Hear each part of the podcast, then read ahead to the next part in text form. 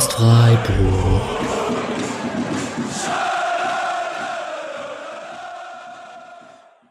Dann sage ich Hallo und herzlich willkommen zur 202. Episode des Podcast Freiburg. Die Episoden häufen sich und es wird nicht weniger, wenn wir auch noch Sonderfolgen einstreuen. Und wir haben gerade ein Brennpunktthema rund um den SC Freiburg und haben das als Anlass genommen, mal generell über Torhüter zu sprechen. Marc Flecken scheint uns zu verlassen. Es ist, die Gerüchte nehmen zu. Es äh, konkretisiert sich immer mehr, dass es wahrscheinlich auch Brentford wird. Gleichzeitig haben wir mit Noah Atubolo eine Nummer, neue Nummer zwei, die höchstwahrscheinlich zur Nummer eins ähm, hochpositioniert wird und wie der SC Freiburg das dann löst. Und wir nehmen das zum Anlass, auch über weitere Freiburg-Keeper, generell über das Torwartspiel etc. zu sprechen gibt es natürlich keinen besseren als den lieben Sascha Felter einzuladen.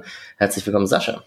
Ja, hi, Alex, danke für die Einladung. Ich äh, freue mich auf die nächsten halbe Stunde, zweieinhalb Stunden mal sehen, wo uns das Gespräch hintragen wird rund um die ganzen, die ganze Torhüter-Thematik beim SCF. Zwei, zweieinhalb Stunden werden es nicht. Wir heißen ja nicht Rasenfunk. ähm, mal gucken, wie gut wir durchkommen. Ähm, hängt natürlich auch von deinen Antworten ab und ähm, wie gut wir ins Gespräch kommen, aber da bin ich sehr optimistisch. Magst du vielleicht kurz trotzdem für alle Leute, die dich nicht kennen, dich einmal kurz vorstellen und sagen, wie du dazu kamst, Torhüter-Experte zu werden, wenn du dich selbst so bezeichnen würdest? Ed Sascha Felter auf Twitter auf jeden Fall. Genau, würde ich natürlich niemals machen, mich selbst als ähm, Torwart-Experten zu bezeichnen. Ähm, die Fallhöhe, die ich glaube, du hast den Tweet wahrscheinlich abgesetzt, ne, auf, auf, äh, auf Twitter, dass ihr irgendwie an den Torwart-Experten. Genau, den Torwart-Experten schlechthin. Ähm, ja. Natürlich ganz hohe Fallhöhe. Also ich kann quasi nur verlieren, aber ich versuche ähnlich wie Mark Flecken den Druck standzuhalten. Sehr gut. Ähm, genau, ich bin seit äh, ja, einigen Jahren jetzt schon dabei, also eigentlich schon so seit dieser Corona-Saison 2019, 2020 dabei, immer so auf Twitter so Keeper-Analysen äh, zu veröffentlichen, geht es oftmals um, um technische und taktische Feinheiten, die Torhüter vielleicht gut oder eben richtig machen. Ähm, und da wird halt sehr viel mit Standbildern gearbeitet. Ne? Viele haben das vielleicht schon mal gesehen ja. unter dem Hashtag Keeper-Analyse auf Twitter. Und da soll eben einfach nur so ein anderes Gefühl vielleicht so mal für die, für das Torwartspiel und auch vielleicht für Torwartfehler oder Torhüterleistungen ähm, geschaffen werden, weil ich finde, das ist halt immer noch so ein blinder Fleck oftmals im Sportjournalismus, dass halt es sich viel zu leicht gemacht wird. Entweder ist es halt ein unhaltbarer Ball oder der muss der Torhüter halten was dazwischen gibt's halt selten. Und da versuchen wir halt einerseits auf Twitter und seit ähm, letzter Saison auch über unseren eigenen Podcast, den Keeper Analyse Podcast, ähm, da ein bisschen Aufklärungsarbeit zu leisten. Das mache ich meistens mit äh, Torwarttrainern auch zusammen. Ich bin auch selber Torwarttrainer seit einigen Jahren hier im Leipziger Raum.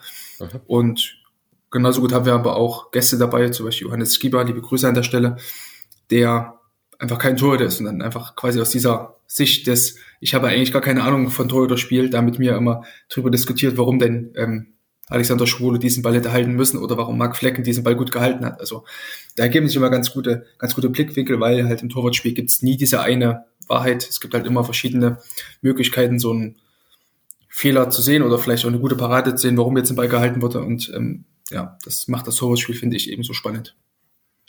Genau, Cavani's Friseur, Elf Freunde, Twitter etc., alles so Kanäle, auf denen du unterwegs bist, warst. Ähm, selbst warst du auch Torhüter, habe ich das richtig verstanden? Ja, genau, genau. Also bis 2018, dann habe ich die äh, glorreiche Karriere dann an den Nagel gehangen aufgrund von, von, von Arbeit und so weiter. Also ähm, ging, also ich prahle immer damit, dass ich irgendwie Anschlusskarte vierte Liga war beim ZFC Mäuses beim glorreichen, ah. aber zu einem Einsatz hat es leider nie gereicht, deswegen so sechste Liga, aber Mai. Das ist schon mehr als, also es gibt ein Segment von mir selbst, das heißt oft Kreisliga Alex beim Sportcast mhm. Freiburg, da bist du mir mit der sechsten Liga weit voraus. Aber ähm, ich laufe immer noch auf das Über das Niveau müssen wir auch nicht reden, äh, was ich appliziert habe. Also von daher äh, war ich einfach nur diesen Schein, den man einfach hat. Ja, sehr gut. Ähm, ich renne immer noch mit meinen fast 33 Lenzen auf den Kreisligaplätzen in Berlin rum. Also es hat noch nicht dazu gereicht, aufzuhören, leider. Berlin hat ein hohes Niveau, muss man echt mal sagen, was das angeht. Ah, also, sag das lauter, sollte, das müssen alle ja, Hörer und Hörerinnen hören, die wissen, Nein, es ist ja so, es ist ja wirklich so. Es ist ja wirklich so. Also du hast halt viele gute Vereine, die halt in Berlin rumrennen, auch wenn jetzt einer halt zweitklassig sein wird, aber also zweite Liga muss man auch erstmal spielen oder in irgendwelchen NLZ spielen, deswegen ja. ist ähnlich bei uns, wie bei uns in Sachsen, da hast du halt auch viele, die bei irgendwie bei RB waren oder bei Dynamo, die dann irgendwann zurückkommen, deswegen hat man auch in den niedrigeren Ligen hohes Niveau, deswegen lass dir da nichts einreden. Sehr gut. Hat der, also aus der Kreisliga kommend, möchte ich mit einem Klischee aufräumen kurz. Hat der Torhüter an sich eine Macke, weil er so ein Einzelkämpfer ist? Ja, musst du ja haben, weil das, also Fans gehen ja ins Stadion, weil ja, weil du ja, weil wir ja Tore sehen wollen. Wir wollen ja, ja. irgendwie Spektakel sehen. Und dann ist der Torhüter sozusagen immer der Einzige oder die Torhüterin, der oder die Einzige, die halt dann dafür sorgt, dass keine Tore fallen und so diese, diese, ja, die, die Jubelszenen unterbrochen werden. So, das ist halt, da musst du halt schon irgendwie so ein bisschen eine Macke haben und dich auch in ein bewegtes Objekt reinzuschmeißen, vor dem man ja normalerweise immer ausweicht. Ja. Mal ganz äh, platt runtergebrochen, das würde ich schon sagen, da brauchst du halt schon so ein bisschen einen kleinen. Muss ein bisschen Geekiewitz sein, quasi. Um ja, gut, so, so schlimm auch wieder nicht, aber. Ja, ich finde es immer spannend, also wir, wir kommen gleich zu den SC-Keepern, aber ich finde es immer spannend, wenn man dann trainiert, äh, ist ja auch bei Profivereinen so, die sind halt trotzdem dann eine eigene Gruppe, die Torhüter unter sich mit dem Torwarttrainer und so, die sind natürlich dann auch ein bisschen isoliert oft im Training, wenn es um spezielle Übungsformen geht und so und sind nicht immer Teil der ganzen großen Gruppe, aber vielleicht. Ja, es gibt ja, es gibt ja jetzt keinen Mittelfeldtrainer oder keinen Stürmertrainer genau. oder so, ne? Ähm, deswegen ist das sicherlich auch so und auch noch ist, glaube ich, so, dass Torhüter sehr oft auch sehr diszipliniert sind also einerseits ist das meine, meine Wahrnehmung, die ich habe von, von meinen Jungs, kann einfach nur Glück sein, dass ich da ähm, äh, gute Jungs dann zur Verfügung habe, mit denen ich trainieren kann, seit einigen Jahren.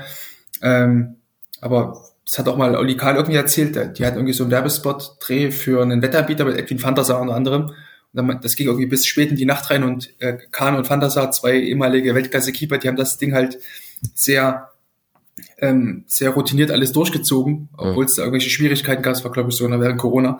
Ähm, und dann hat er, glaube ich, den Vergleich dann zu Mehmet Scholl dann aufgemacht, der zu seiner Spielerzeit bei solchen ähm, Werbedrehs, Werbedeals, wie auch immer, da wohl nicht so viel Geduld in manchen Situationen hatte.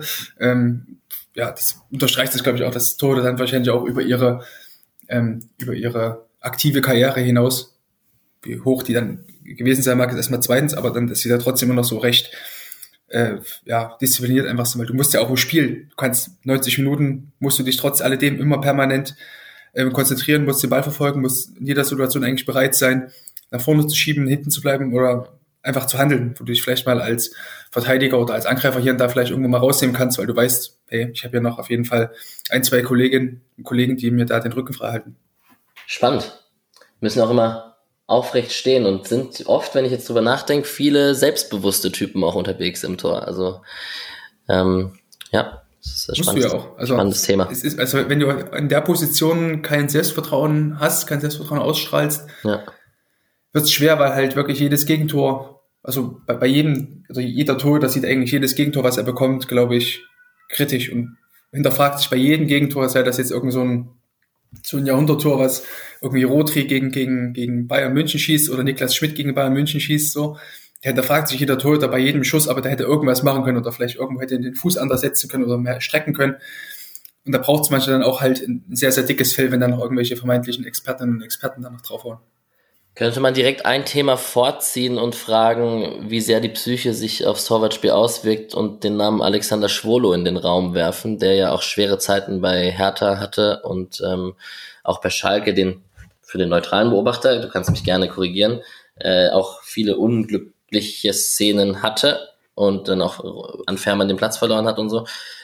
Kann man an der Personalie festmachen und sagen, ja, Kopf und Psyche ist schon für einen Torwart ein sehr, sehr großes, wichtiges Merkmal.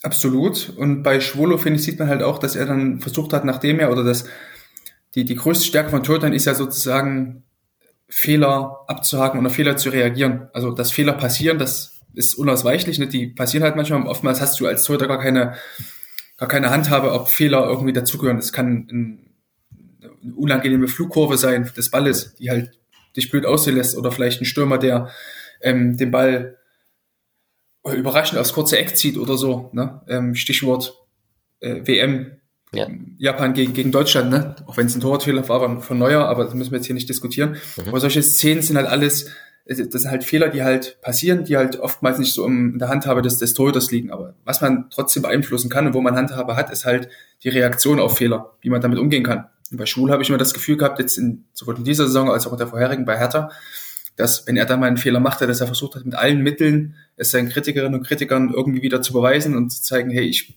ich kann es doch, so, ich bin doch der immer noch ein sehr, sehr guter Bundesliga-Torhüter dann. Mhm. Hat er halt immer versucht mit irgend, also bestes Beispiel war, finde ich, dieses Gegentor jetzt jüngst gegen Frankfurt von, von Kamada, als er das Distanz abzieht und Schwolo eigentlich ein Ball, der zum Abkippen war.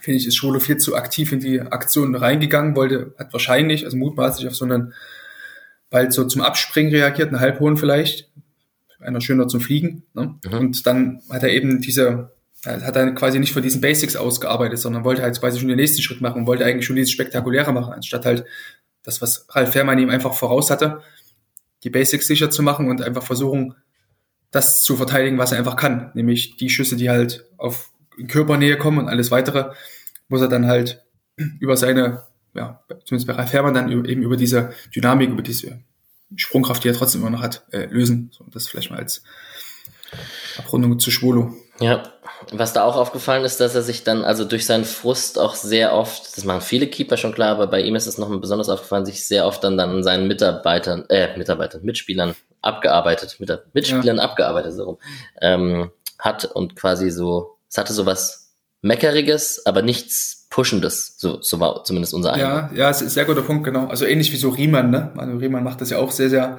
oft. Man weiß natürlich auch nicht, wie das dann intern bei den Kollegen ankommt. Ne? Ja, klar. Ähm, da haben wir einfach zu wenig Einblick, aber gebt ihr völlig recht. Also das ist oftmals eine, eine blöde Körperhaltung oder eine Körpersprache, die dann bei ihm zu sehen war. Ähm, gleichzeitig aber auch bei Paraden, die er gezeigt hat. Ich auch dachte, ja, okay, du hast den Ball zwar gehalten, auch gut, dass du dich pushst, aber versuche jetzt bitte nicht den Fokus zu verlieren. Ja. Ähm, das ist halt so, so ein Faktor, den ich bei ihm da mitsehe, dass er manchmal vielleicht auch zu viel wollte. Und deswegen, um auf die Eingangsfrage zurückzukommen, ist natürlich die psychologische Ausgeglichenheit äh, enorm wichtig für Torhüter, weil du bist eben 90 Minuten, bekommst du manchmal gar nichts aufs Tor und dann musst du vielleicht in der 89. auf einmal äh, der Mann stehen. Deswegen ähm, sollte das auf jeden Fall nicht unterschätzt werden. So, bevor wir zu Mark Flecken kommen, noch zwei allgemeine Fragen. Ähm, Hast du Lieblingskeeper? So generell? Also, ich weiß jetzt nicht, von welchem ich bin, Verein du Fan mit, bist, aber. also ich bin mit, ich bin mit Olli Kahn groß geworden, sozusagen, ja. und ähm, entsprechend auch dem, dem Stand des Südens die Treue gehalten über viele Jahre. Irgendwie immer noch, aber es fällt einem zunehmend schwerer, ja. sozusagen. Ja, gut, ähm, wir reden von der Entwicklung Vorwart, der letzten Kahn. Ja, genau. Nicht, ja. genau, Ika Casillas genauso. Ähm, okay. Zwei Tode, die ich sehr verehrt habe früher. Also Manuel Neuer sehe ich immer noch unheimlich geil im Tor, wenn er dann irgendwann mal wieder fit sein sollte, freue ich mich da schon wieder drauf. Ähm, und von den Keepern, die aktuell in der Bundesliga wirklich regelmäßig gespielt haben, waren es tatsächlich ähm, Gregor Kobel und auch Marc Flecken, weil sie beide sehr, sehr unterschiedliche Torhüter sind, aber trotz alledem ähm, sogar ihren ganz eigenen Stil mit reinbringen auf einem unheimlich hohen Niveau. Und ja, das hat mir einfach imponiert, diese Saison. Äh, Test bestanden, wenn du ja, Marc Flecken. Sehr gut. Sehr gut. Das mit dem Geldmacher nachher dann. Genau, genau, genau, genau. Mm, Torhüterspiel generell vielleicht, also wir werden gleich über Mark Flecken und nur Atobolu sprechen und etc., aber vielleicht ganz kurz, wie sehr hat sich das verändert in den letzten, keine Ahnung, seit 10, 15 Jahren beschäftigst du dich wahrscheinlich damit, es wird sich wahrscheinlich verändert haben. Wir hatten in Freiburg einen äh, Torwarttrainer, der sehr lange bei uns war, mit Andreas Kronenberg, der jetzt zum DFB gegangen ist, der viele, viele Keeper sehr viel besser gemacht hat. Das war irgendwann klar, dass das kein Zufall mehr war und ähm, da haben wir auch immer noch ein bisschen Angst, dass das ein Aderlass ist, den es nicht eins zu eins zu ersetzen gibt. Aber vielleicht dennoch einfach die Frage, wie, wie krass hat sich denn das Torwartspiel verändert und wenn ja, was? Ja, natürlich sind jetzt einige Torhüter, die damals, also natürlich fußballerisch besser, was natürlich auch so mit dieser WM 2006 schon angefangen hat, als Lehmann eben so dieses spielerische Element mehr reinbekommen hat und dann daraufhin eben die jungen Torhüter, so wie ein Manuel Neuer, wie ein Marc-André Terstegen und Co. dann rauskam. Dem wurde allerdings auch die Spielzeit gegeben und die Möglichkeit gegeben. Das ist jetzt der Unterschied zu der aktuellen äh, Saison vor allem. Wenn man sieht, dass Dortmund sich mit Alexander Meyer einen erfahrenen zweiten Mann geholt hat. Gladbach legt acht Millionen auf den Tisch für Jonas Omlin. Mhm. Ähm, obwohl man einen Jan Olschowski da vielleicht eine Hinterhand gehabt äh, hätte. Ja, bei Leipzig holt einen Janis Blas, äh, einen Orjan Nyland nochmal irgendwie aus der Vertragslosigkeit, weil sich Peter Gulaschi verletzt hat. Also viele Vereine ähm, haben mittlerweile einfach die finanziellen Mittel auch auf dieser Position nochmal nachzulegen, wo man halt früher das U19-Talent hatte, das U20-Talent hatte, was da, ähm, wenn nur der Mann war, noch reingeworfen wurde. Das hat man diese Saison oder in den letzten paar Jahren einfach nicht mehr so häufig gesehen. Ähm, was aber auch damit zusammenhängt, und das ist vielleicht die nächste Entwicklung, weil eben die aktuellen Torhüter einfach sehr, sehr gut ausgebildet sind. Also ob das jetzt, wenn man jetzt die ganze Ü30-Keeper anguckt, anguckst, ob das jetzt ein Oliver Baumann ist, meine Neuer, Jan Sommer und Co., die haben ja fußballerisch nicht so die krasse Schwächen, wie es jetzt vor 10, 15 Jahren waren, als so Ter Stegen, Neuer, Lene und so, und so weiter rauskam oder dazu kamen, ähm, die Torhüter wie Simon Jentsch oder sowas oder Jaroslav Tropny äh, verdrängen mussten. Ne? Also die haben ja quasi die Jungtote von heute haben ja jetzt keine so klare, ähm, es ist ja nicht um so viel besser fußballerisch als die derzeitigen Ü30-jährigen Keeper. Deswegen macht es für die eben schwer. Und das ist vielleicht auch so eine Weiterentwicklung einfach, dass die Torhüter mittlerweile nicht mehr so diese diese Spezialisten für irgendwas sind, sondern einfach sehr guter Allrounder sein müssen. Du kannst halt nicht einfach nur gut auf der Linie sein. Dann bist du halt wahrscheinlich gut genug für den Abschießkandidaten oder für ein Team, was meistens unten drin steht. Aber dann wird es halt schwer, sobald du dich für höhere Aufgaben empfehlen willst. Gleichzeitig brauch, musst du aber auch neben den fußballerischen Fähigkeiten trotz alledem gut auf der Linie sein. Also diese Zeit, auch als es dann nach der WM 2014, als ähm, jeder gefordert hat, dass alle Tore da irgendwie draußen mitspielen müssen, wie Manuel Neuer, das hat man dann schon gemerkt, dass es doch gar nicht so leicht ist, irgendwie so raumgreifend hinter der Kette zu verteidigen und permanent die Bälle 30 Meter vom Tor abzufangen. Ne? Mhm. Deswegen entwickelt sich das schon so ein Stück weit wieder zurück, dass die Tore da eher die 16, 18 Meter vom Tor hinter der Kette versuchen zu verteidigen. Stimmt, ja, diese ganz krassen Ausflüge sind weniger geworden. Ja, es gab auch dann, im Zuge dessen gab es bei uns auch einige äh, neue Spieler im Verein, die halt wirklich mal ein neuer Trikot dazu kamen und sagen, hey, ich will jetzt auch Torhüter sein, was ja schön ist. Also, ja, ja. Ne? Aber das, da gab es halt dann wahrscheinlich wirklich einige, die das oder einfach so falsche Erwartungen, so gerade im Amateurbereich, weil wir dachten, okay, der rennt da draußen rum, das will ich auch machen, sieht cool aus. Aber es ist ja, nicht leicht. nee. Ja, ich kenne das so aus der Kreisliga. Die Torhüterposition ist meistens sehr schwer zu besetzen. Also, mhm. Da zwei, drei Leute zu finden, die das machen, vor allem halt auch zwei, die regelmäßig da sind und so, das ist halt schon immer so eine Sache. Genau. Alright. Ähm, ich denke, wir können zu Mark Flecken kommen. Das Gerücht bestätigt sich ähm, mit Brentford, dass er nach England geht. Vielleicht ist es auch schon bestätigt, wenn diese Folge raus ist und wenn die Hörer und Hörerinnen das hören, ist es schon durch. Wie ist denn dein genereller Eindruck? Magst du vielleicht mal kurz Mark Flecken porträtieren und sagen, was dir gut an ihm gefällt und was nicht? Das ist, glaube ich, die spannende Frage. Genau, also erstmal ist, glaube ich, ganz, ganz ähm, gut zu wissen, dass ja Flecken ja gar nicht diesen klassischen Weg gegangen ist und schon immer so dieses Übertalent war. Ne? Ja. Erinnern uns an dieses komische Tor in der, glaube ich, zweiten oder war es sogar noch dritte Liga, als er noch in Duisburg gespielt hat. Mit der Trinkflasche. Mit der Trinkflasche, genau. Also das zeigt ja auch, dass du jetzt als Torhüter aufpassen einfach Geduld haben musst, um ähm, deine Einsatzzeiten zu bekommen und dass dann nicht dieser Weg nicht immer so geradewegs verläuft, wie es bei einem neuer Ter und Co. dort verlaufen muss, um dann irgendwann mal einer der besten Torhüter der Liga zu sein. Ähm, und das ist erstmal das eine, was mir an Flecken so gefällt, dass er eben so diesen unkonventionellen Weg einfach so eingeschlagen hat. Mhm. Ähm, ja, und seine, seine ganze, seine Art und Weise, wie er im Tor steht, wie er das Torwartspiel interpretiert, gefällt mir einfach, weil er, er hat einfach sehr, sehr wenig Schwächen, also bis gar keine Schwächen. Also wäre ich jetzt irgendwie Andreas Kronberg, ne, oder halt, äh, keine Ahnung, Michael Müller oder so, dann ich wüsste nicht, wie ich ihn besser machen sollte, weil er einfach sehr guten Bewegungsablauf hat, hat seine Bewegungen sind sehr, sehr geschmeidig, hat jetzt keine technischen Fehler großartig. Taktisch gesehen macht er auch sehr, sehr wenige Fehler, bis gar keine Fehler. Das Einzige, wo ich ihm vielleicht hier und da ähm, einen kleinen Vorwurf machen würde, wären jetzt, hat man gegen Union gesehen, dieses äh, Tor von, dieses, glaube ich, das erste Tor von Geraldo Becker, als er also Spitzwinkel dort ähm, Flecken durch die Beine geschossen war es, glaube ich. Mhm. Das ist nur die einzige gesehen, so wenn der Stürmer sozusagen in dieser Zone 1 ist, also Zone 1 ist im Torwartspiel so die Zone zwischen Grundlinie und diesem Fünfereck, mhm. dieser spitze Winkel. Mhm. Da lässt sich Flecken, finde ich, oft sehr, sehr weit und noch ein Stück zu weit nach draußen ziehen. Ähm, okay. Weil du ja eigentlich aus diesem Winkel musst du ja eigentlich recht selten zum Winkel spitz machen, weil wo will der Stürmer großartig meistens hin, dann bleib halt ein Stück weiter hinten, schieb nicht so weit vor, dann kannst du auch nicht über Luft werden oder ja, krass. wirst dich von einem Querpass überrascht oder sowas. Ne? Deswegen bin ich, aber es ist halt auch wieder Interpretationssache, deswegen, was ich eingangs sagte, es gibt nie die eine Wahrheit, vielleicht kann es auch sein, dass das eben so diese, ähm, die Philosophie da in Freiburg ist, und zwar ist auch nicht so, dass Flecken da jetzt reinweisig Gegentore aus so einer Zone kassiert, er hat auch viele Situationen dort gut gelöst, so ist es jetzt nicht gewesen, aber das ist mir halt bloß aufgefallen, weil es auch in der Vorsaison gegen Union, auch, auch wieder gegen Geraldo Becker, auch wieder genauso, genauso ein Gegentor gab, also auch wieder bei Union, dem Spiel war auch das Rückspiel, glaube ich, ähm, also da einfach mal, liebe Hörerinnen und Hörer, mal reinschauen, die beiden Tore, sich nochmal anschauen, beides spitzer Winkel. Aber das ist wirklich das Einzige. Also, Spannend. Der Laie, wie ich, würde natürlich sagen, ja, komm raus, mach den Winkel zu. So ganz stumpf, aber. Ja, man muss halt immer gucken, ne, wie weit, genau, und das ist halt auch die nächste eigentliche Stärke von, von Flecken, dass er immer eine sehr gute Distanz zu schützen hat. Also du willst ja als Torhüter, ist es halt wichtig, dass du einerseits natürlich den Winkel spitz machst, Druck ausüben auf den Stürmer, ja, ja. aber gleichzeitig willst du ja auch immer gucken, habe ich genug Zeit auch noch irgendwie zum Reagieren. Und genau diesen, diese Entscheidung zu treffen, wann schiebe ich nach vorne, wann bleibe ich hinten, schafft Flecken einfach sehr, sehr gut. Also die optimale Distanz, da gibt es kleine Unterscheidungen. Meistens ist es so zwischen sieben und acht Metern. Das ist so die ganz eklige Zone, die du, eigentlich, die du eigentlich als Torhüter gar nicht haben willst. Mhm. Spricht da von der Red Zone, von der roten Zone, weil man in dieser Zone sehr, sehr schlecht quasi blocken kann. Also Block ist sozusagen dieser Kombination aus Hand-Fuß-Verteidigung, dieser Spreizschritt, den Flecken auch sehr, sehr gut beherrscht. Oder Stefan Ortega auch wunderbar beherrscht zum Beispiel. Mhm. Ähm, das, den kann man dann aus dieser Distanz recht schwer machen, weil der Stürmer dann sozusagen noch genug Platz hat, um an dir vorbeizuschießen. Gleichzeitig hat man aber auch aus dieser Distanz recht wenig Zeit zum, ähm, zum Abkippen, also so eine Handverteidigung oder einen Fuß noch zu setzen, dass man sich vielleicht sogar richtig abdrücken kann. Deswegen versucht man das eher zu vermeiden, um entweder klar hinzugehen, dass man die Distanz auf fünf Meter oder weniger verkürzt, um zu blocken, ne? oder eben hinten bleiben und Reaktionszeit maximieren, so wie es oftmals Jan Sommer macht zum Beispiel. Ist Jan Sonnemann zu klein?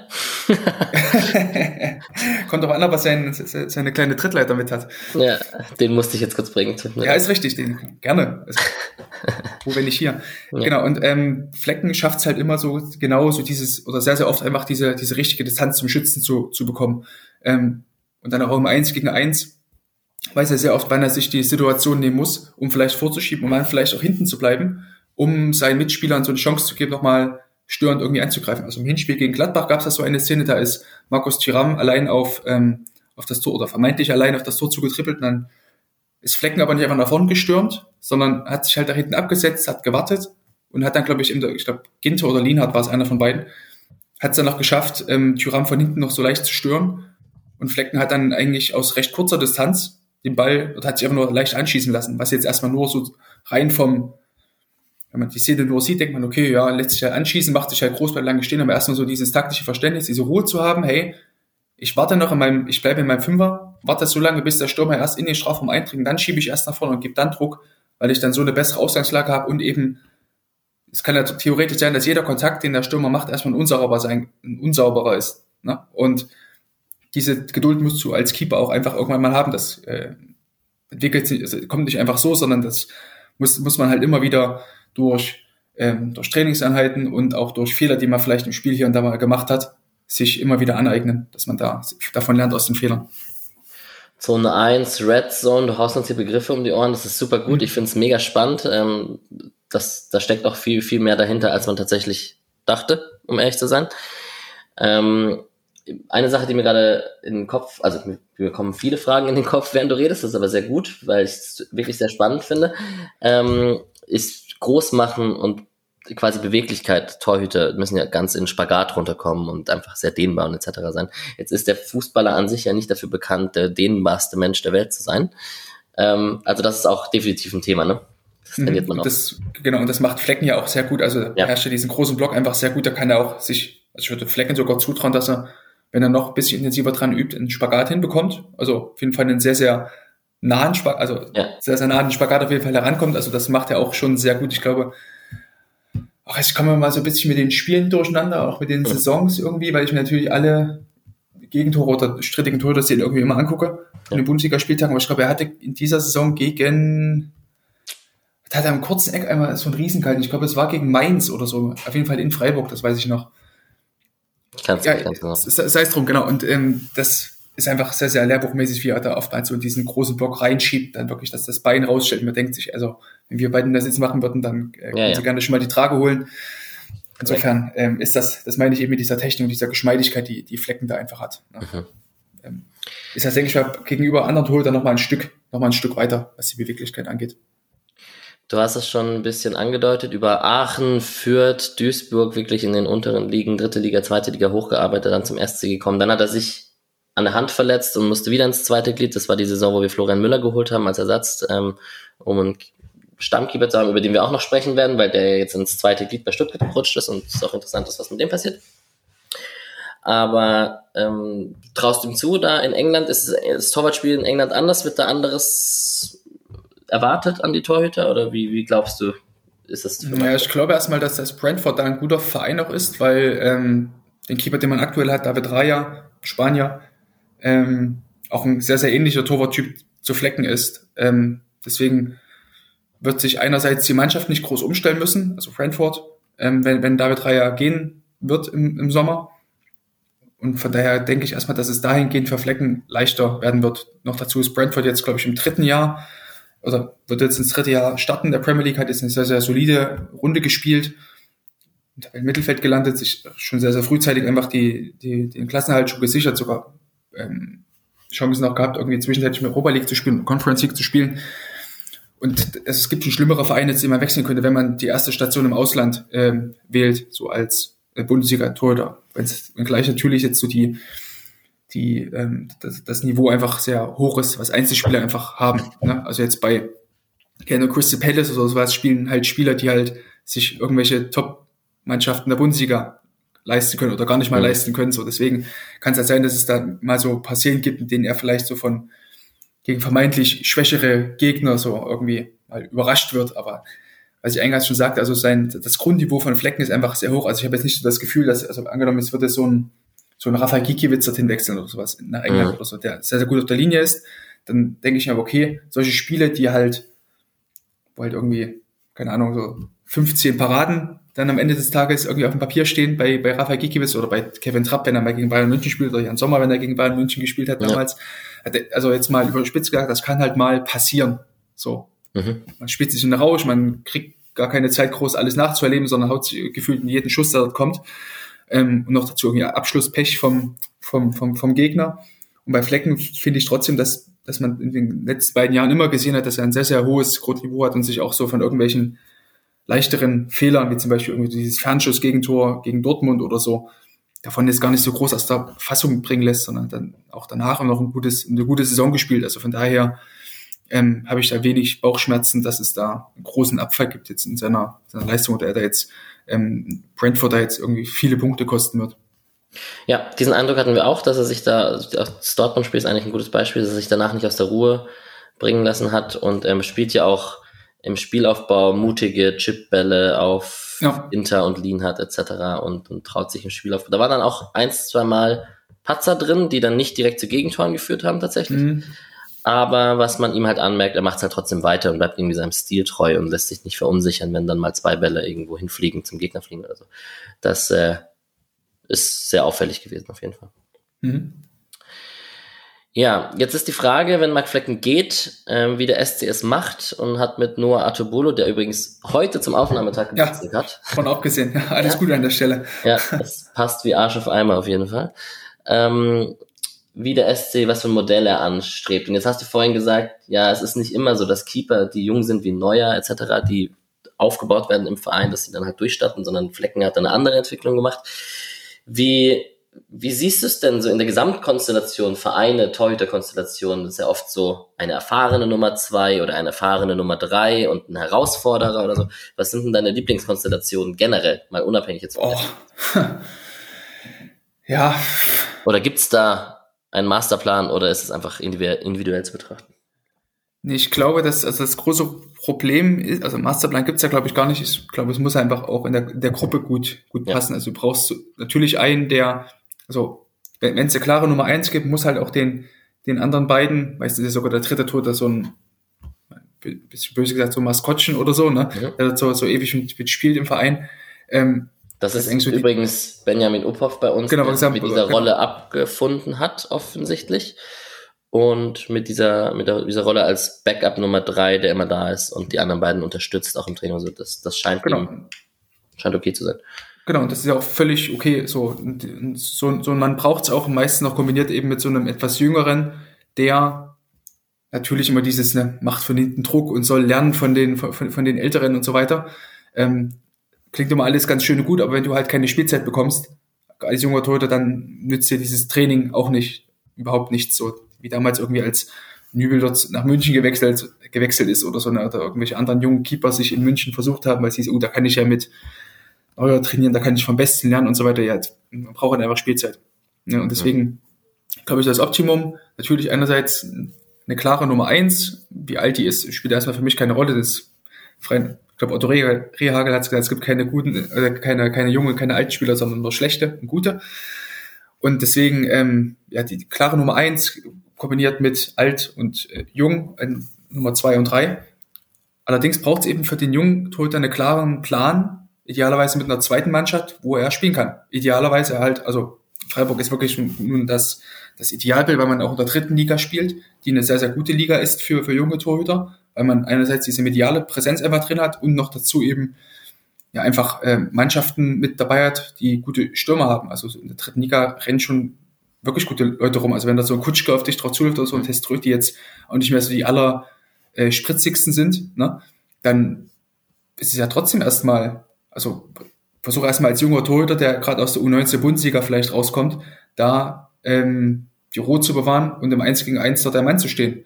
Und insofern halte ich das eigentlich für die allerbeste Lösung. Den jungen Torhüter muss man einfach irgendwie Spielzeit geben, nur übers Training wird das leider nichts.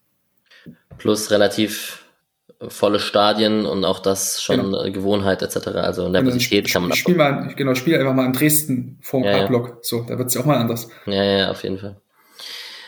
Genau, jetzt ist es so, dass der SC wohl nur Atobolu zu 1 befördert. Und Upov haben wir gerade schon gesagt, die Nummer 3 bildet. Jetzt ist die Frage, wie man es macht. Es gibt ein paar unterschiedliche Gerüchte. Es gibt ein alles nicht bestätigt oder sowas, oder es sind vielleicht auch Hirngespinste von uns Fans und so. Man könnte sich natürlich vorstellen, dass ein Flo Müller zu uns kommt, der als Herausforderer, beziehungsweise der hatte einfach ein gutes Jahr bei uns und der, das wäre dann fast eher ein Duellcharakter mit Atobolo, der würde dem auf jeden Fall ein bisschen Zunde machen und würde natürlich irgendwie auch spielen wollen. Die Frage, wie man die Absprache macht. Es gibt auch ein Riemann-Gerücht übrigens. Ähm, Echt? Tatsächlich, ja. Wow. Zumindest haben wir das so interpretiert aus dem Bochum-Forum. Mal gucken. Nein, aber was, was ist natürlich schwierig jetzt von dir zu fragen, wie du es lösen würdest, aber würdest du auch sagen, es ist Zeit, nur Atubolu als Eins zu befördern? Ja, also ich weiß jetzt, also natürlich sind jetzt mittlerweile auch die Ansprüche in Freiburg deutlich gestiegen im Vergleich zu den letzten Jahren. Also ich glaube, sind wir uns ja einig, also wenn Freiburg in der nächsten Saison irgendwie Mittelfeldplatz belegen wird ohne internationales Geschäft, ähm, ist das auf jeden Fall nicht zufriedenstellend. Ähm, Na, ein Mittelfeldplatz schon. Ach komm, ey, wirklich. Also, also ja. deswegen ist es dann wahrscheinlich, also natürlich spielt jetzt die, die zweite von Freiburg auch, also die haben ja, glaube ich, sogar noch die Möglichkeit, theoretisch Erster zu werden, wenn Elversberg jetzt am Wochenende ja. verliert, dann können dann vorbeiziehen, wenn man nicht aufsteigt oder so und da jetzt keinen so diesen Druck hat. Aber trotz alledem ist es ja noch was anderes, wenn du dann Druck hast, in der Bundesliga auch zu performen. Also eben nicht nur, ich spiele mal die goldene Ananas im Mittelfeld wie Borussia Mönchengladbach, sondern tatsächlich auch um internationale Wettbewerbe, idealerweise sogar Europa League oder Champions League. Ne? Und das, da, da habe ich ein bisschen Bauchschmerzen, ob, ob man ihn dann nicht sofort äh, verbrennt, auch wenn natürlich, also bei einem Verein, der es geschafft hat, in den letzten Jahren Alexander Schwolo und Florian Müller sag ich mal, souverän aussehen zu lassen mhm. und überdurchschnittlich gut aussehen zu lassen, da habe ich erstmal keine Bauchschmerzen, dass das nicht wieder klappen könnte bei einem jungen Noah Atobodu. Das ist die Standardfrage übrigens, die können wir gleich reinschmeißen. Ja. Woran liegst, glaubst du, liegt das, dass die Keeper bei Freiburg gut aussahen? Äh, Nick, Nick Steiger kennst du auch, mhm. ähm, der ist ja auch Verfechter davon, dass es auch darum geht, die Stärken und Schwächen der Keeper einzusetzen und sich nicht einfach irgendeinen Keeper zu holen, der talentiert ist oder gut ist, sondern es muss irgendwie auch zum Gesamtkonstrukt passen. Ähm, aber offensichtlich scheint ja Kronenberg auch gute Arbeit gemacht zu haben, zum Beispiel. Genau, und er ist ja plus so die, die Spielweise, ne, dass, dass äh, Freiburg, wenn sie halt Schüsse zulassen, die Schüsse oftmals unter Bedrängnis sind oder halt die Schüsse aus zentraler Position sind, das halt so diese Zahlen, also ich hatte damals irgendwie einen Text für elf Freunde geschrieben, glaube ich, zu Florian Müller was, glaube ich, um nochmal die Zeit zu vergleichen aus Freiburg und Stuttgart. Mhm. Und ich glaube, da war es so, dass in den letzten zehn Saisons oder so, ich lage mich nicht auf die, die Jahre fest, mhm. es immer so war, dass die Freiburger Torhüter immer unter den Top 3 oder Top 4 der besten äh, Abwehrquoten von Schüssen mitlagen. Ne? Okay. Und das Torhüter dann tendenziell eher besser aussahen, weil sie halt ein klares, ähm, ja, eine, eine klare Aufgabenstellung einfach haben in ihrem Spiel. Ähnlich vielleicht so, wie es bei Union ist. Ne? Wofür man sich als Torhüter nicht schämen muss, ganz so gar nicht, ganz so gar nicht. Aber ja, das ist so sicherlich ein Grund, warum so viele Torhüter in den letzten Jahren ähm, so gut ausgesehen haben und warum dann auch viele Torhüter, können wir vielleicht für die nächste Frage noch eingehen, das jetzt ein Oliver Baumann war, ein Roman Bürki oder eben ne, Schwulo Müller, die dann, als sie Freiburg verlassen haben, auf einmal mehr Probleme bekommen haben, weil es dann vielleicht auch hier und da ein unruhigeres Umfeld gab oder eine andere Spielweise auf einmal gab. Das ähm, ist sicherlich auch ein Grund, warum ja, so Baumann und Co., die ja gar keine schlechten Torhüter sind, einfach so immer mal Probleme haben, wenn sie dann Freiburg verlassen. Mhm. Ja, und bist du Fan von so einer spielt die Liga, einer spielt den Pokal und europäisch oder sowas? Weil diese Situation haben wir ja jetzt mhm. tatsächlich, dass wir schon wieder europäisch spielen. Übrigens sehr lustig, deine Außensicht zu sehen, dass wir uns mit einem Mittelfeldplatz nicht genügen. Äh, wir sind doch die kleinen bescheidenen Freiburger, das weißt du doch. Ja, genau, ja. Nein, sie haben, haben Matze, Ginter, Matze, Ginter, Matze Ginter spielt jetzt auch nicht als, als äh, im Ehrenamt dort. Also ja, ja, das stimmt, das stimmt. Ja, wie, wie hältst du dieses Konstrukt mit einer macht den Wettbewerb, der andere den anderen? Mhm. Ich hatte es ja vorhin schon angesprochen, also für die jungen Torhüter, die brauchen einfach Spielzeit.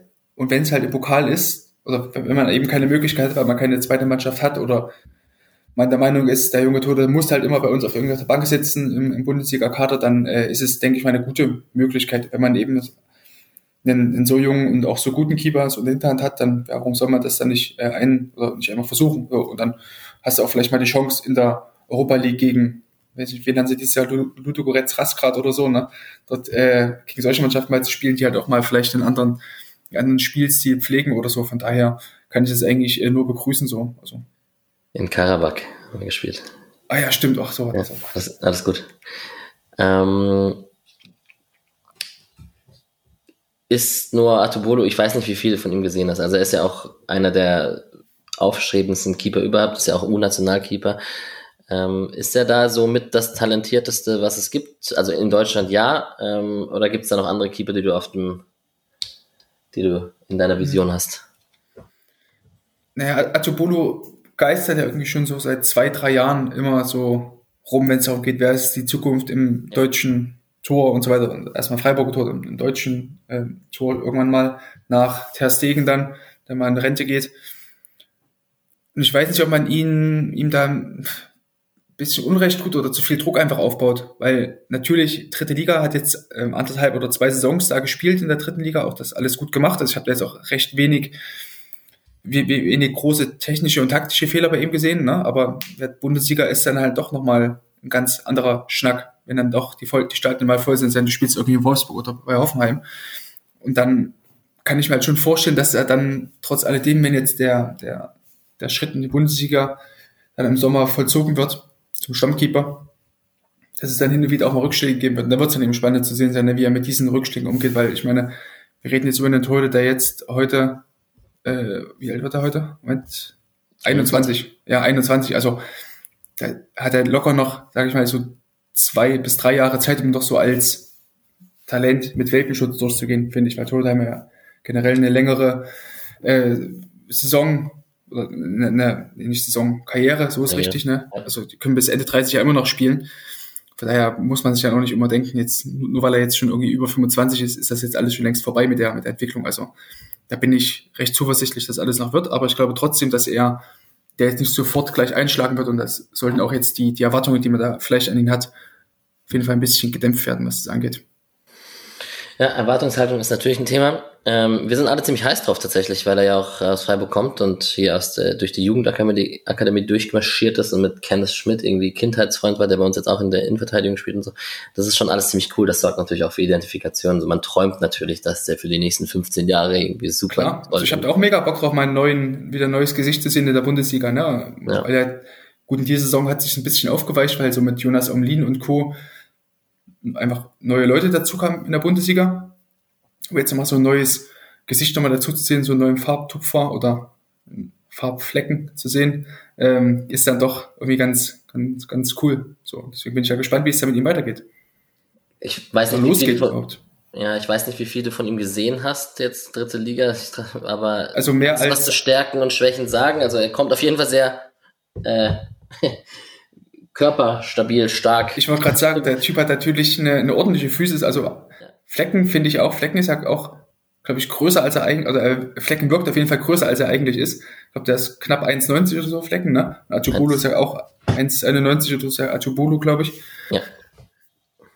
Genau, er wirkt, also er kommt natürlich deutlich mehr über seine, über seine äh, Dynamik als bei Flecken, finde ich. Aber was ist auch nicht Schlimmes, wir, wir reden jetzt über den Keeper, der ist 21 geworden ist, der sich sicherlich auch noch hier und da. Ich weiß jetzt nicht, wie Atubolo in den letzten drei, vier Jahren noch gewachsen ist, ne? wie er dann koordinativ mit seinen Gliedmaßen da um, umgehen kann und umzugehen weiß. Ähm, deswegen wirkt es hier und dann noch nicht ganz so geschmeidig wie bei Flecken. Trotz alledem reden wir über ein technisch sehr, sehr hohes Niveau, weil er eben auch in dieser Freiburger Schule, in der ja, du hast vorhin schon Andi Kronberg angesprochen, die ja in den letzten Jahren immer wieder technisch saubere Keeper einfach rausgebracht hat oder man technisch saubere Keeper einfach gescoutet hat mit einem Roman Bürki und anderem. Und ja, dadurch ja, und wie würdest du es machen? Gibt es ja auch so ein recht rundes Bild von ihm. Also auch ähnlich wie bei Flecken, natürlich recht wenige Schwächen so im, im Ablauf, ne, im Abdruck oder ich äh, kippe ab und versuche so körpernahe Schüsse zu verteidigen, wo man quasi nicht das Bein aufsetzt, sondern eher das Bein wegzieht, so entlastet.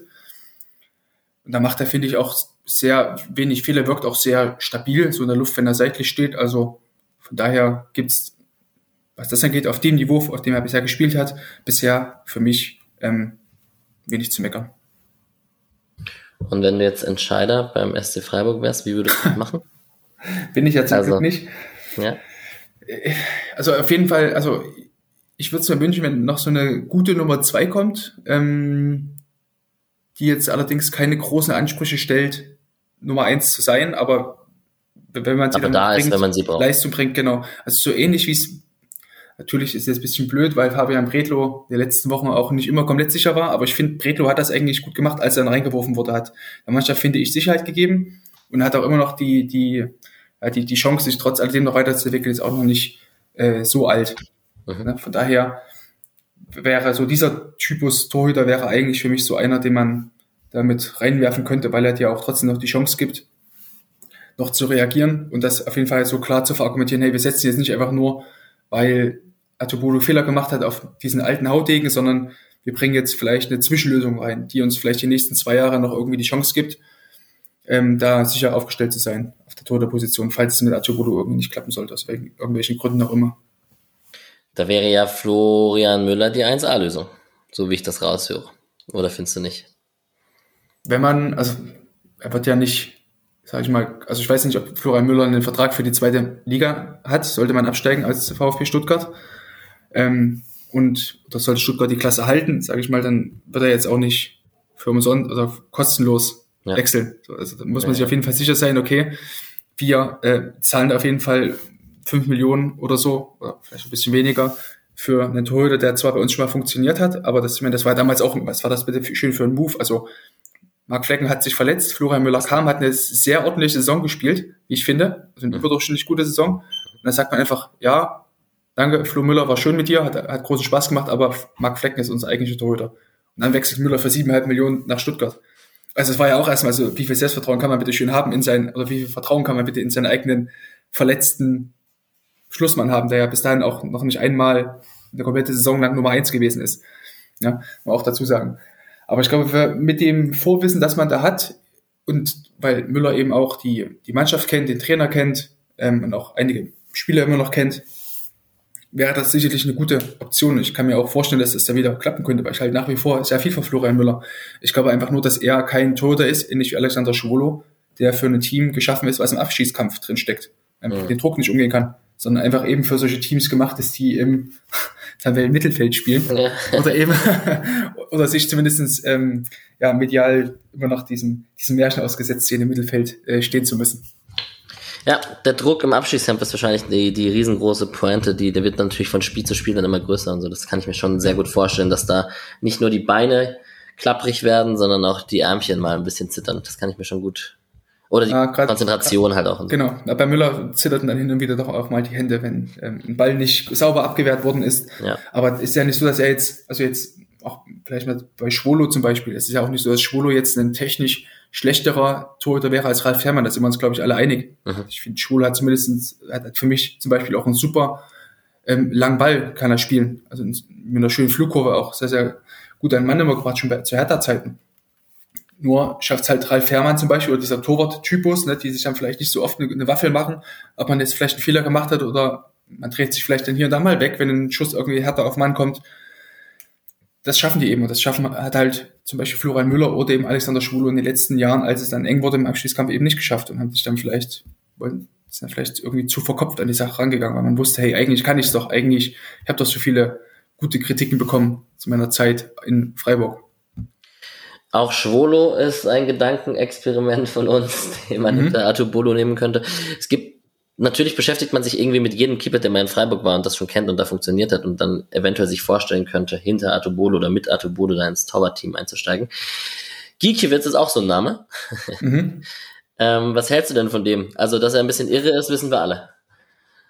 Das finde ich eigentlich ganz cool. Das würde ich ihn jetzt gar nicht negativ auslegen. Nee, ich, ich finde das auch positiv. Also wenn das jetzt nicht irgendwie Überhand nimmt oder sowas, nein, oder jeder nein, Keeper dort wilde Sau machen würde, dann kann ich solchen Keepern eigentlich sehr, sehr viel abgewinnen. Also ich fand auch nein. so bei der, weiß nicht, ob du WM, die WM geschaut hast mit äh, Thibaut Martinez, ja. dem argentinischen Schlussmann. Ja, ja, also für solche Keeper habe ich sehr, sehr viel übrig. Und ähm, ja, so ein Giekewitz, wenn er dorthin wechseln wird, er gut, ich, seine Aussagen, die er dort getätigt hat, äh, gegenüber dieser ganzen Gerüchte um Finn Damen, ne, als es, als es hieß im Sommer schon, Finn Damen soll nach Augsburg kommen, ablösefrei in der nächsten Saison, und Giekewitz hat gesagt, nee, wenn der kommt, dann kann er sich auf jeden Fall mal hinten anstellen, weil ich werde in jedem Training mich in jeden Ball reinschmeißen, als wäre es der letzte Ball und halt eine recht deutliche Kampfansage ihm gegenüber gemacht. Da weiß ich jetzt nicht, ob Gikiewicz bereit wäre, sich dann irgendwie auf die Bank zu setzen oder zu akzeptieren, dass er halt nur die Nummer zwei wäre. Da sehe ich halt so ein bisschen Gefahr, aber das ist auch wirklich nur von meiner Warte aus hier. Ich habe ja keinen Kontakt zu ihm, auch wenn er immer mal, wenn ich ihn auf Twitter da markiere, bei irgendwelchen Keep-Analysen mal schreibt oder retweetet. Deswegen mache ich das immer nur bei Positiven, weil ich bisschen Angst vor dem Typen habe. ja. Und ist er so, wird das ihm ungerecht, wenn man sagt, er ist ein Torhüter, so alte Garde, fußballerisch nicht so stark, oder ist das ein Bild, das eigentlich gar nicht so stimmt? Das stimmt schon. Also, dass, dass Gikiewicz jetzt fußballerisch nicht das feinste Florett ist, ist ja, glaube ich, allen bekannt. so. Aber äh, ja, zu, zur Spielweise von Freiburg gehört es ja. Ich glaube, Flecken ist auch der Keeper, der mit die meisten langen Bälle gespielt hat in dieser Saison. Und da, sagen wir, da gehört es ja trotzdem mit so, oder ist ja mit eingepreist, dass ein Torhüter mal einen langen Ball spielen kann. Und das ja. Gikiewicz den Ball hinten raustrischt, muss ja nicht nur dieser gechippte Ball sein, da wird man sich dann im Falle dessen, wenn man dieses Szenario mal durchspielt, ein bisschen anpassen müssen. Aber ja, ich glaube, dass Gregoritsch und ähm, Co. davon trotzdem immer noch irgendwelche Luftduelle halt im Zweifel gewinnen können, wenn Gikiewicz die Dinger hinten austrischt. Es kam gerade noch eine Frage rein zu Florian Müller beziehungsweise eher ein Kommentar, der sagt, den Legacy Chipball über den anlaufenden Angreifer. Den hat Florian Müller als erster bei uns gemacht. Ähm, Flecken hat den, macht den sehr, sehr oft und Artubolo macht das in der, in der dritten Liga auch sehr, sehr oft. Es scheint irgendwie ein probates Mittel zu sein, wenn die Innenverteidiger mitmachen, dass man sich da rausschuppen kann. Muss man halt aber, wie gesagt, die fußballerischen Fähigkeiten haben. Nicht vielleicht, vielleicht hätte Gikiewicz damit seine Probleme, sagen wir es so. Ja, aber es, ja, wobei ich traue eigentlich wirklich schon einem Bundesliga-Tor oder das wird ja auch ein Drittligator oder egal wer das da ist, ja. äh, zutrauen, einen gechippten Ball über 30 Meter zu spielen. Also ja. das muss ich einfach verlangen von einem Tor, der dritte Liga oder Minimum dritte Liga spielt, Bundesliga erst recht so. Von daher, also die Frage ist immer, schafft man es dann auch in der unter Druck auch die richtige Entscheidung zu treffen, auch oder vielleicht auch mal mutig übers Zentrum zu eröffnen, flach. Mhm. Ja, dass die gut, dass die kicken können, das ist da, das ist da völlig klar, da müssen wir ja, ja. reden. Zwei, drei Namen habe ich noch, dann entlasse ich dich. Hm? Wir haben. Richard Golds kommt jetzt nochmal, oder? Ja, jetzt einmal kommt die alte Riege, genau, mit Golds Walke Pouplin. Ich weiß nicht, ob du da irgendwelche Anekdoten und Erinnerungen also, noch dran hast. Bis, bis Golds klappt's noch, aber auch nur, weil er jetzt bei Elf Freunde im, im großen Karriereinterview mit drin war. Ja. Aber ansonsten wird's ja ganz finster bei mir. Okay, nee, das ist alles gut. Das sind auch wir als SC Freiburg-Fans beschäftigen uns natürlich auch mit unseren Freiburg-Keepern. Äh, Golz hat ja auch eine Ära geprägt, war auch riesengroß. Das ist ja, mhm. also, keine Ahnung, Thibaut Courtois-Style. 3,40 Meter oder so, ne? nee, nicht ganz, aber. ähm, genau, aber wir könnten vielleicht über Oliver Baumann sprechen. Ja, super. Der wenn alles glatt läuft und er noch ein paar Spiele macht und ein paar Saisons in den ganz oberen Sphären von Rekordspielern in der Bundesliga auch ankommen wird, weil der jetzt einfach, seitdem er jung ist und bei Freiburg gespielt hat und dann eben bei Hoffenheim, einfach gefühlt nie verletzt war, immer erster Keeper war und äh, jede Saison durchgespielt hat. Er ist jetzt bei 426 Einsätzen, wenn man da zwei, drei, zwei, drei Saisons draufrechnet und man sagt, er landet bei 500, dann kann er halt wirklich in die Top 10 All-Time kommen, was ziemlich crazy ist. Ähm, was zeichnet ihn denn aus? Für mich zeichnet ihn immer aus dieses 1 gegen 1 Verhalten, wo er so in diesen, keine Ahnung, das ist kein Ausfallschritt, das ist so ein seitlicher mhm. Scherenschritt, keine Ahnung, du wirst die Bezeichnung haben, wie du ihn nennst. Großer Block, großer Block, ja. ja. Großer Block und ähm, das war immer sehr gut, weil er wirklich immer, der wurde nie getunnelt. Und okay. ähm, war im 1 gegen 1 da immer sehr gut. Das ist irgendwie so im Gedächtnis geblieben. Mhm. Also, also Olli Baumann, schön, dass du es ja ansprichst, ist für mich einer der unterschätztesten Keeper, die es überhaupt der Bundesliga gibt. Also ja. würde der bei, Frank bei Frankfurt spielen, irgendwo bei Gladbach spielen oder sowas, dann würden wir bei jedem nominierten Nationalmannschaftskader fragen, wo ist Olli Baumann, warum ist der Typ nicht mit dabei? Okay. Die, auch dieser Fluch, den er einfach hat, weil er jetzt halt in Hoffenheim steht und es irgendwie keine Sau juckt, was es abgeht. So, aber zu Recht. Zu Recht, ja. Hoffenheim wäre auch, also die wären ja auch sagen wir klanglos abgestiegen oder noch. Das wäre jetzt auf jeden Fall enger, sagen wir so jetzt nicht ganz so drastisch, aber die wären auf jeden Fall jetzt nach wie vor vor diesem 34. 34. Spieltag, den wir jetzt hier aufnehmen, würden die halt immer noch unten mit drin hängen, wenn Olli Baumann nicht im Tor stehen würde. Und mhm. ähm, der ist einfach extrem, du hast eben angesprochen, im 1 gegen 1 extrem schwer zu überwinden, ist extrem gut im Abtauchen. Also diese, diese flachen Schüsse ist ja extrem schwer auch zu, zu überwinden, auch aus der Distanz. Fußballerisch sehr gut und auch sehr, sehr proaktiv einfach im, im Raum. Also der ist auch nicht der allergrößte Keeper, wenn du es mal mit ein paar Flenker vergleichst oder was, wie der teilweise in seinem 5-Meter-Raum rumtaumelt. Da ist Olli Baumann einfach brutal aktiv, ähm, fängt sich die Bälle, also nochmal angenommen, ne, wir haben so eine Situation, Stürmer ist in so dieser Zone 1 Richtung Grundlinie oder dribbelt Richtung Grundlinie, will dann diesen Querpass oder diesen Rückpass nach hinten spielen und manche Keeper schenken halt dann oft einfach diesen Ball her, denken halt, okay, ich komme sowieso nicht ran, ich bleib lieber mal hinten an meinem Pfosten stehen oder auf der Torlinie stehen. Baumann ist dann halt meistens noch so zwei, ein, zwei Schritte im Feld sozusagen und verteidigt dann diesen Querpass. Man spricht auch, auch vom, vom, vom Second Goal Defending, also wenn man so dieses Tor um 90 Grad nochmal spiegelt, verteidigt Olli Baumann sozusagen dieses zweite Tor, dieses mhm. Querpass-Tor, wenn man so will. Na, und das macht einfach sehr, sehr gut und vereitelt dadurch einfach sehr, sehr viele Chancen, die dann halt nicht, oder einfach sehr, sehr viele Bälle fängt er ab, die dann am Ende des Tages nicht zu irgendwelchen Torchancen führen, wenn er die Bälle halten würde, wie zum Beispiel Kevin Trapp im Europa League-Finale gegen die Rangers. Genauso eine Situation kurz vor Schluss, ne? Die hätte halt Baumann irgendwie weggefangen, der wäre Feierabend gewesen, das taucht nirgendwo auf. Kevin Trapp sicherlich auch, eine 112. Minute, lange Saison, lässt den Ball halt passieren, Ball kommt in die Mitte, er schießt und hält das Ding überragend. Muss sich auch nicht für schämen, der war auch super parat, der Spiel entscheidend. Aber es zeigt trotzdem so, dass es hin und wieder so Torhüter gibt, die halt durch ihre Art und Weise, wie sie halt spielen, dann nicht ganz so ähm, in diesen medialen Fokus reinrücken, weil, weil sie vielleicht nicht so diese Big Saves einfach drin haben. Und das, da ist Olli Baumann einfach so ein Typ. Aber der kann trotzdem beides, er kann auch diese Big Saves, muss man sagen. Ja. Jetzt muss ich dich fragen, weil ich habe einen sehr guten Frankfurt-Kollegen, der sich regelmäßig über Kevin Trapp aufregt. Eher gut oder eher schlecht? naja, ich könnte jetzt mal einen kleinen Vorgriff machen. Ich habe gestern das äh, Rasenfunk, den Rasenfunk Royal bei Max Jakob Ost aufgenommen. Ja. Und da kam Kevin Trapp auch nicht so gut bei mir weg. Ähm, ich bin halt einfach kein großer Freund vom Torhüter Kevin Trapp, also was technisch oder was die technischen und taktischen Komponenten angeht. Mhm. Wenn man merkt halt, dass er von einem Tortrainer namens Gary Ehrmann ausgebildet wurde, der jetzt eher dafür steht, Physis, also wer, wer das gerne machen will, guckt einfach nochmal an, irgendwie Fangschule Gary Ehrmann bei YouTube oder sowas. Es ist einfach nur zehn Schüsse rechts, zehn Schüsse links und nicht auf Technik oder auf irgendwas geachtet. Aber das zeichnet Kevin Trapp trotz alledem aus, dass er wie eben diese Szene gegen, gegen die Rangers, weil es, finde ich, für mich symptomatisch für, für sein Torwartspiel steht, dass er es dann trotzdem noch geschafft hat, mit allem, was er hatte, sich in diesen Ball reinzuschmeißen, dort nochmal trotzdem hinterher zu gehen, dass sie nicht Herz schenken. Das ist auch eine Qualität, die er hat. Und auch diese, diese Führungsstärke und auch diese, diesen Habitus, die er einfach in Frankfurt hat, das ist, das kann man gar nicht irgendwie in Geld aufwiegen, so, weil er einen sehr, sehr großen Wert für seine Vorderleute auch hat, für den ganzen Verein hat als Identifikationsfigur. Aber trotzdem ist es so fußballerisch, gehen halt viele Bälle einfach so ins Aus oder gehen mal unsauber irgendwie Richtung Mittellinie, äh, halb hoch irgendwo hin und da sehe ich ihn einfach nicht auf diesem so hohen Niveau, wie es eigentlich eine Mannschaft bräuchte, die um die vorderen Plätze mitspielt, so Europa League. Plätze. So.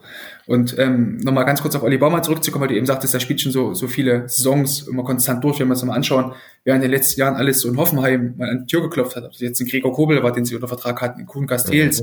Mhm. mhm. Ähm, Marvin Schweber war auch einige Jahre mal ähm, in, in Hoff oder ein, zwei Saisons, glaube ich, in Krass, Hoffenheim. Ja.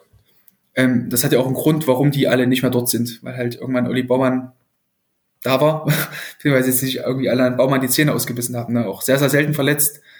Ähm, ich glaube, die, die verpassten Spiele in den letzten zehn Jahren, die kannst du bei ihm an einer Hand abzählen. Ja. Wäre nicht irgendwie Corona noch dazu gekommen oder sowas in diesem einen Jahr, als Hoffenheim da sehr betroffen war. Naja, aber es sind immer über 30. Also seitdem er bei uns genau, 30, ja. 33, 34, 31. Ja, also ist krass.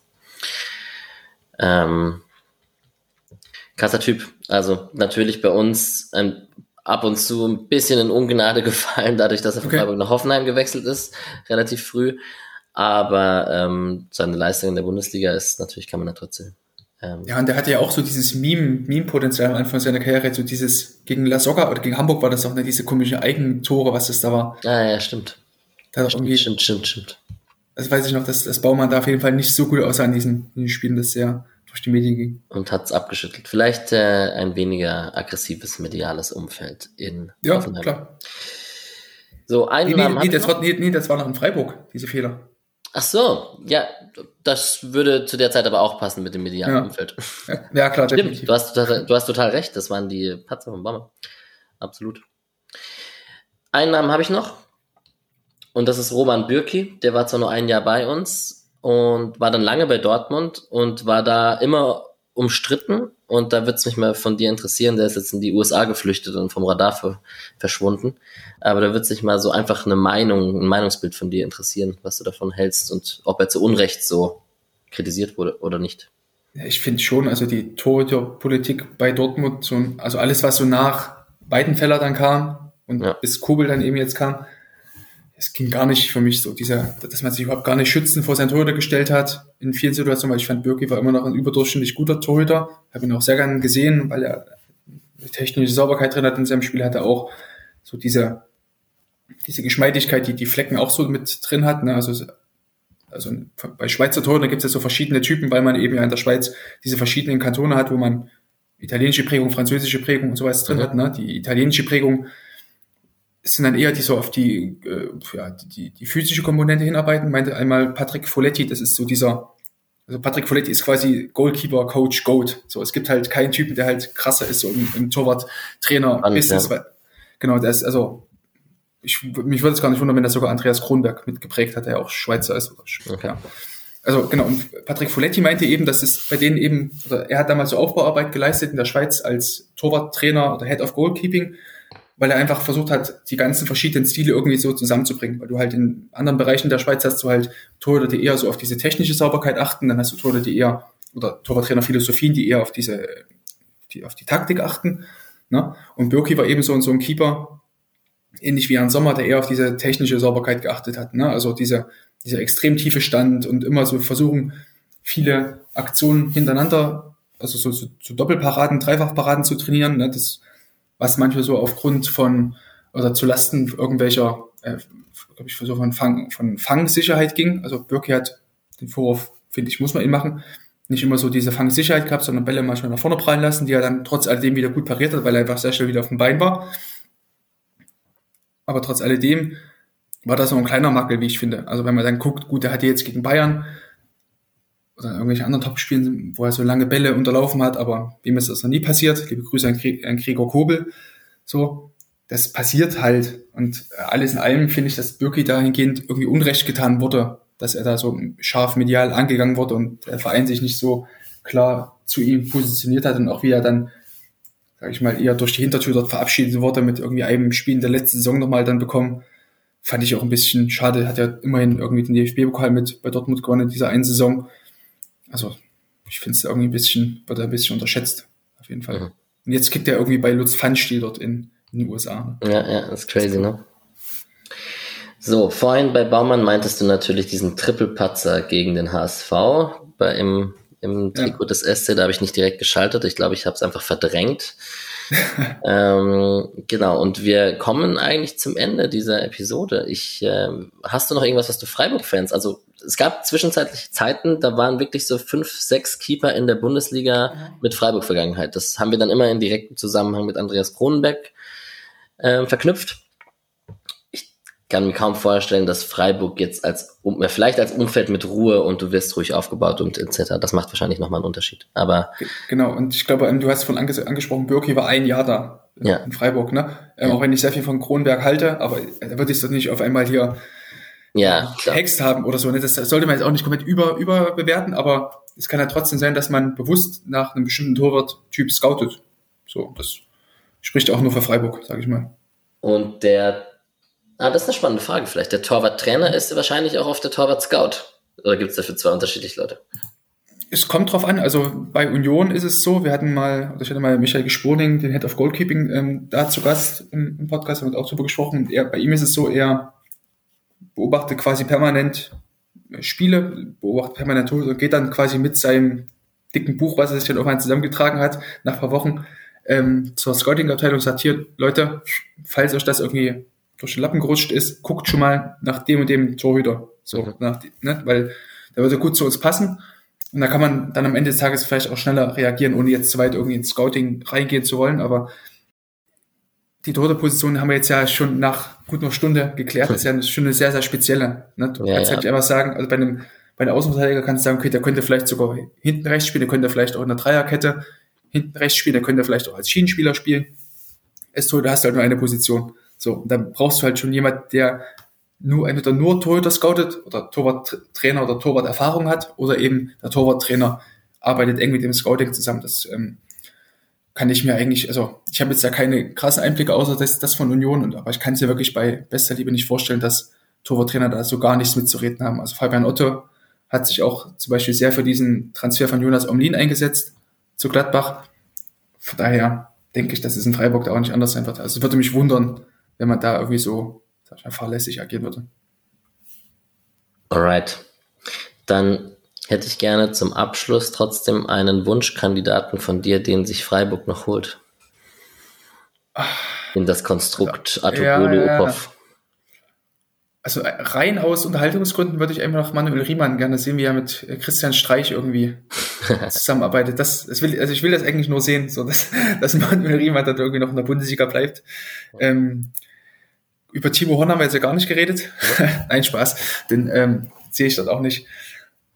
Also Manuel Riemann irgendwie so aus, aus Kultgründen tatsächlich. Cool. Ähm, in ernsthaften Kandidaten fällt mir das einfach schwer, weil es halt auch schwierig ist, da so eine jemanden zu finden, der sich bereit erklärt, Nummer zwei zu werden. Mhm. Ein Verein, der ähm, dafür bekannt ist, ja irgendwie immer gute junge Torhüter aufzubauen und auf die jungen Torhüter zu setzen. Deswegen ist da, glaube ich, auch Spielzeit hier und da nicht so ähm, nicht so verfügbar für die.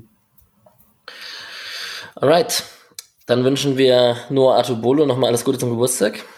Äh, falls ihr hier reinhört. Wir werden, wir lesen eh immer deine Tweets mit Begeisterung natürlich und Ach, äh, zitieren die auch oft in unseren äh, Spieltagsepisoden und so, wenn es um Mark Flecken geht. In der nächsten Saison wird es dann hoffentlich nicht so oft, oder na, obwohl du, du analysierst auch gute Szenen, ne? Genau, es werden nicht nur Fehler. Szenen, genau. Ja, genau. Dann hoffentlich viele positive Szenen von Noah Atubolo analysiert. Und ich danke dir ähm, ganz herzlich, dass du hier dabei warst, die gute Stunde. Wer wird Meister? Dortmund. Oh Gott, ja, ja. Dann, falls als jemand, der in Bayern bei welche geschlafen hat, dann sonst Dortmund jetzt Meister werden, dann können wir uns alle freuen, dass die Bundesliga wieder so ausgeglichen ist. Ja, ja, ja, ja. Und dann ist doch alles schön. Alles klar. Gut, Sascha, dann wünsche ich dir einen schönen Tag und ähm, man hört sich bestimmt mal. Vielleicht bist du ja in fünf bis zehn Jahren zur Analyse von Noah Tobolo eingeladen. Das kann doch auch sein. ich nehme dich schwer Wort, Alex. Vielen Dank ja. für die Einladung. Ciao. Dankeschön. So